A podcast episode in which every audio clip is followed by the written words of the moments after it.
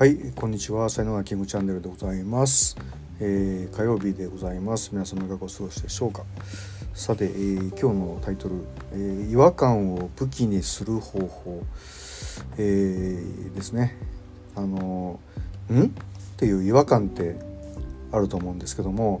まあこれもまああの、えーまあ、いろんな、まあ、人人によってなんかそれがねいろんな違和感があると思うんですけど。なんかおかしいぞん？なんか変だな。何この変な感じ？嫌な感じ？みたいなね、えーそんな感じですけども。まあ僕割とその違和感って当たるんですよね。で、まあ、特にまあ昔よくあったのがやっぱり人付き合いですよね。こう最初会った時に「ん？この人ちょっとなんか変だな」って思った人はやっぱり最初良くてもですねやっぱゆくゆく後になってすごい最悪の結果になるようなことがやっぱり続いたっていうか、まあ、よくあってで、まあ、それからですねこうやっぱりこうデータを取るようにしましたね。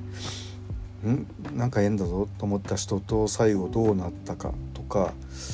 あのなんかねこの最初仲は仲がいい悪いとかじゃないんですけども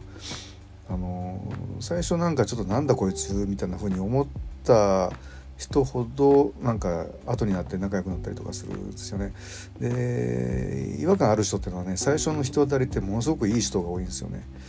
でもう素晴らしい人みたいな感じで出会うんですけどもでもそれが「うん?」とかって思ってで後になってあやっぱりこういう結果になっちゃったかみたいな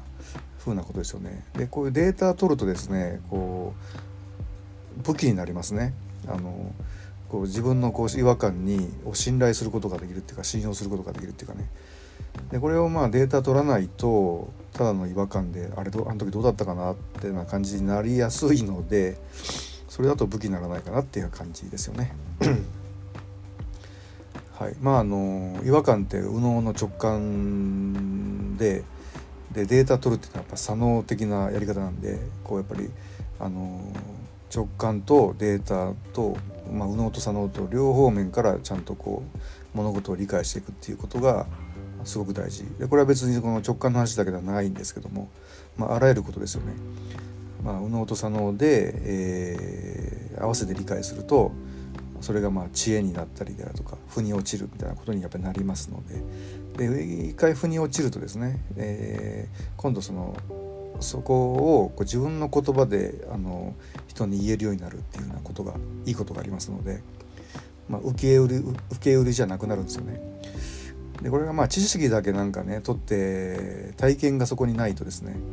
やっぱりこうどうしても受け売りとかになっちゃうのでで体験があるとこの知識は自分の体験通したらこういうことになったよっていうふうにこう自分の言葉で喋れるっていうね。はいことですね。えーまあ、武器にするっていうのは要はあの人に伝えるようなものになるっていうようなことに等しいのかもしれません。はい、今日の話ブログにも書いております。えー、とご覧になりたい方はですね概要欄にリンク貼ってますのでそちらからお願いいたします。では音声は今日はここまでです。えー最後までお聞きいただきありがとうございました。いいね、フォロー、コメント、レター、メッセージいただけますと大変励みになります。才能学マスターのキングでした。それではまた明日お会いいたしましょう。ありがとうございました。Have a nice day.